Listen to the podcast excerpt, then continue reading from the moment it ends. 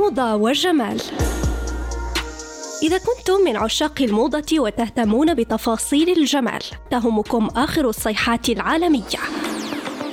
الملابس، الأكسسوارات، الحقائب، قصات الشعر، الوصفات الطبيعية وحتى أنواع العطور حسب الفصول. موضة وجمال عنوانكم المناسب يوميا مع أسماء الخياري على ريم راديو.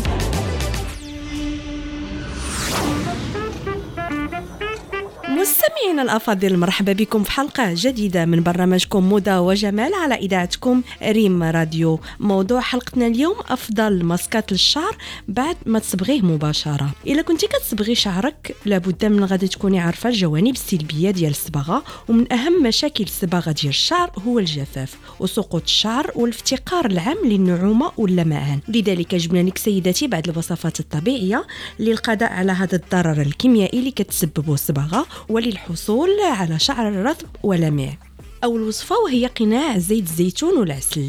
زيت الزيتون فيها العديد من الدهون الجيدة وعندها بعض الخصائص المضادة للالتهاب الشيء اللي كيخليه اختيار ممتاز لفروة الرأس الحساسة. كما كيساعد على منع تساقط الشعر عند تدليكه وكيحفز تدفق الدم وكيساعد على نمو الشعر لأنه مليء بفيتامين أو.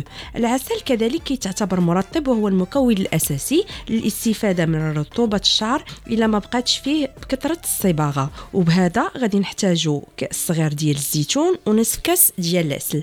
أما طريقة التحضير كنديروا المكونين في شي إناء وكنعرضوهم الحرارة كنديروهم يسخنوا نخليوه حتى يبرد شوية ونوزعوا الخليط على الشعر ديالنا من الجذور حتى الأطراف.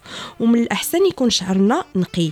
ندلكو شعرنا مزيان باش الخليط يتجانس مع بعضياتهم في الشعر. نغطيو شعرنا بغطاء بلاستيكي ونخليوه لمدة 30 دقيقة ونغسلوه من بعد ذلك بالماء دافي والشامبوان. ثاني وصفة وهي قناع العسل والموز. الموز في الحقيقة عنده فوائد كثيرة خصوصا على الشعر الخفيف لكونه كيحتوي على كمية كبيرة من البوتاسيوم والكربوهيدرات والعناصر المغذية الأخرى. وبهذا إلى دمجنا الموز والعسل كنحصلوا على مكونين غنيين بالفوائد. كناخذوا موزة واحدة كناخذوا معلقة كبيرة ديال العسل كنخلطوا المكونين جيدا كنديروهم في شعرنا ونخليهم لمدة 25 دقيقة ونغسلوه بالماء الدافي كذلك. أما الوصفة الأخيرة وهي الأفوكادو. هذا الماسك غني بالبروتين وبالتالي غادي يغذي الفروه ديال الرأس ويعطي للشعر طبقة واقية كتمنعه من الجفاف. الطريقة ديال التحضير كناخذوا نصف أفوكا أو أفوكا حسب الطول ديال الشعر ديالك كندهنوا بها شعرنا وكنخليوه فيه لمدة ساعة مع مساج للشعر باش تدخل المكونات كاملة للشعر ديالنا.